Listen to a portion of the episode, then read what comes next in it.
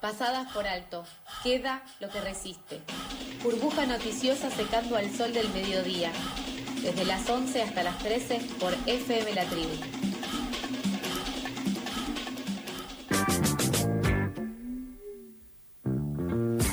12.35 del mediodía, seguimos al aire de FM La Tribu y ahora sí vamos a hablar sobre los anuncios que realizó en el día de ayer Aníbal Fernández de este envío de 575 efectivos de las fuerzas federales a Santa Fe para combatir al narcotráfico. Para poder profundizar sobre esta situación que se está viviendo en esta provincia argentina con respecto a la situación del narcotráfico y de los anuncios del día de ayer, Ahora sí, ya estamos en comunicación con Carlos Delfrade, él es periodista, diputado provincial y candidato a diputado nacional por el Frente Soberanía Popular. Hola Carlos, ¿cómo estás? Eh, Carlos y Sofía, justamente te saludamos al aire de FM La Tribu.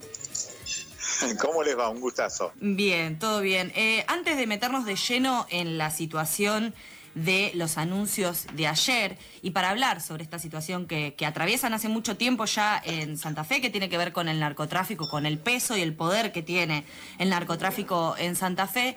Hace tres semanas nos enteramos de lo que fue el asesinato de Carlos Argüelles, un hombre que declaró como arrepentido contra el narco Esteban Lindor Alvarado. Argüelles en su momento te había mostrado a vos eh, una lista eh, justamente de personas señaladas por este narco y preguntarte eh, cómo, cómo es que estás viviendo esta, esta situación, si, si frente a esto vos decidiste tener protección policial o protección política o, cómo es que estás viviendo esta situación.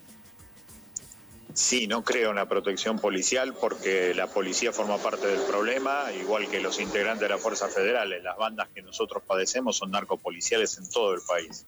Así que no quiero ningún tipo de protección de esa gente porque me voy a cuidar más de ellos que de los narcos y en forma concreta seguimos la vida como hace la gente simple de los barrios, que soporta las balaceras, que soporta las usurpaciones de parte de estas bandas narcopoliciales. Así que seguimos de la misma manera. Sí tengo que agradecer al secretario de Derechos Humanos, Horacio Pietragala, que me recibió en su momento, un llamado del intendente de Rosario, Pablo Hapkin, gente del Ministerio Público de la Acusación, pero decidí hacer lo que hacen todas las familias humildes de los barrios sencillos, la valentía de la gente sencilla, eso es lo que tenemos que aprender los que tenemos el privilegio de representar a nuestro pueblo en alguno de los organismos del Estado.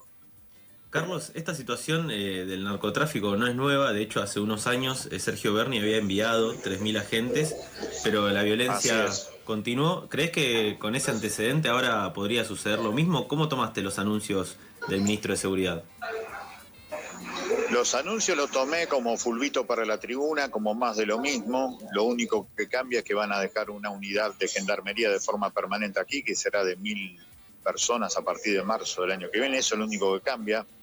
Pero de la década del 80 que Estados Unidos le impone a toda América Latina la idea de mandar efectivos militares para terminar con un negocio de dinero, porque el narcotráfico mueve dinero, mueve dinero, eso algún día lo tendrán que entender los partidos tradicionales.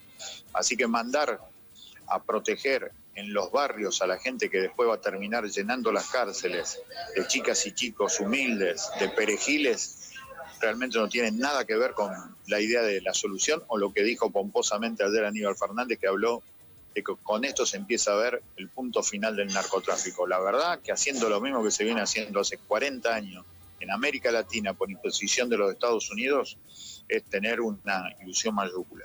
Eh, Carlos, la Procuraduría de Narcocriminalidad, la Procunar, le advirtió al Procurador Nacional, a Eduardo Casal, que los principales capos narcos detenidos en el país continúan ejerciendo actividades delictivas desde sus lugares de detención. Hace unos días, incluso también en la celda de Marcos Paz de Guille Cantero, el líder de los monos, le encontraron un teléfono de línea por segunda vez. Hoy, Laura Garrigós, la interventora del Servicio Penitenciario Federal, dijo que desde los penales no operan los narcos. ¿Cómo ves que, que trata el Servicio Penitenciario Federal a esta situación del narcotráfico y de las personas que se dedican al narcotráfico y que se encuentran detenidas?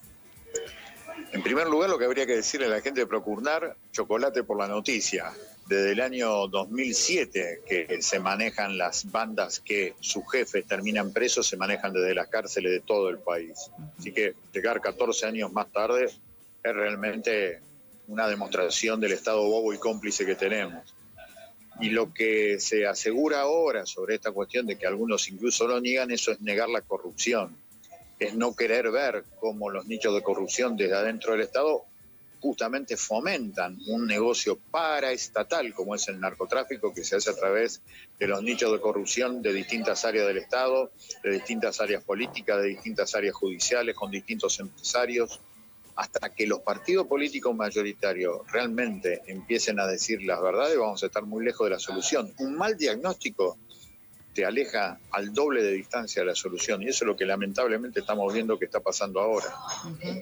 Estamos en comunicación con Carlos Delfrade, él es periodista, diputado provincial de Santa Fe, candidato a diputado también. Carlos, eh, claramente por, por todo esto que venimos charlando y y lo que queda a las claras es que existe una connivencia entre el poder político, entre el poder judicial, entre las fuerzas de seguridad con el crimen organizado. Quizás preguntarte del otro lado, esto que mencionabas vos desde, eh, desde el lado de las bases, desde el lado de los barrios, desde el lado de la organización popular. ¿Cómo es que enfrentan día a día esta situación y cuáles son las herramientas o cuál sería la otra salida que no venga por el lado de más represión, más agentes policiales y, más coerción del Estado frente a estos crímenes? Hay que dar vuelta el presupuesto al revés como una media. Hay que poner el doble de trabajo, de educación, de cultura, de alegría y deporte en los barrios para que las pibas y los pibes tengan algo material que hacer todos los días. Hay que ir en contra del lavado de dinero hay que demoler todas las cuevas financieras que existen en Capital Federal, en Córdoba, en Rosario, en Santa Fe, en Paraná, en San Miguel de Tucumán, en Mendoza, meter presos a los dirigentes corruptos. Acuérdense que el intendente de Paraná se murió estando preso por narcotraficante, el ex gobernador de Corrientes estuvo imputado y denunciado por liderar una organización narco, gobernador de Corrientes, intendente de Paraná. Tenemos un senador acá en la provincia de Santa Fe que está en la región que más exporta de la Argentina, como es San Lorenzo, también denunciado y que no quiere ir a la justicia porque se ampara en fueros desprecian la democratización de las cosas. Así que realmente, frente a este cuadro de situación en la Argentina, el día que vayan presos los delincuentes guante blanco, políticos, funcionarios judiciales, empresarios, ahí vamos a empezar a tener la solución. Carlos, eh, esta mañana temprano eh, Alberto, Alberto no, Aníbal Fernández, no puedo creer que me confundí, pero Aníbal Fernández dijo que si no se resuelve el problema de Santa Fe, este problema eh, se expandiría a, todo el país. ¿Qué, ¿Qué te parecen estas declaraciones? Ya está en todo el país, ya está en todo el país. Aníbal Fernández lo sabe, ya está en todo el país esto. Desde el año 1978, 24 de abril del 78, 200 kilos de cocaína llegan al puerto de Rosario en la zona franca de Bolivia. Negocio de la dictadura de Videla con la dictadura de Banzer. Negocio desde el Estado hacia abajo de forma ilegal, por eso es un negocio paraestatal de consideraciones multinacionales. Así que hoy claramente que el narcotráfico está en todo el país. Hay que ver Salta, Jujuy, las estadísticas de la provincia de Buenos Aires, la provincia de Córdoba, creer que Santa Fe es la única provincia que está atravesada por el narcotráfico es un acto de felonía. Y por último, Carlos, ¿por qué crees que en Santa Fe, digamos, se convirtió con el tiempo en una provincia narco? Porque acá pasa el 75% de las exportaciones. Si vos escondés un elefante, lo tenés que esconder en una manada de elefantes. En donde está el mayor flujo de dinero, aparece el flujo de dinero ilegal. Carlos, la verdad que siempre es un gusto charlar con vos, tener estas herramientas para, para poder pensar eh, de, de, esta forma estos anuncios que tan pomposamente se dicen y que realmente todos estábamos como diciendo, pero esto no es ninguna novedad. Esta situación viene arrastrándose hace mucho tiempo, así que te agradecemos que nos hayas eh, dado estos minutos y estas claves y bueno, y seguramente vamos a estar nuevamente en comunicación frente a novedades y desde ya por supuesto, todo nuestro apoyo y solidaridad frente a estas situaciones apremiantes y de amenazas a las que te has visto también expuesto. Muchísimas gracias, hasta cualquier momento. Pasaba Carlos Delfrade, periodista, diputado provincial, candidato a diputado nacional por el Frente de Soberanía Popular, justamente trayendo claridad sobre una situación que se anunció como novedad, que es que Aníbal Fernández eh, enviará 575 efectivos de las fuerzas federales a Santa Fe para combatir al narcotráfico, como si fuera casi un experimento de laboratorio, pero lo que nos dejó claro Carlos es que esta situación eh, viene de hace mucho, no es nueva y no se puede tapar el sol con la mano. Pasadas por alto es millennial como el www o www, como quieras decirle. Hasta las 13 por FM La Tribu. Repasadas de Internet.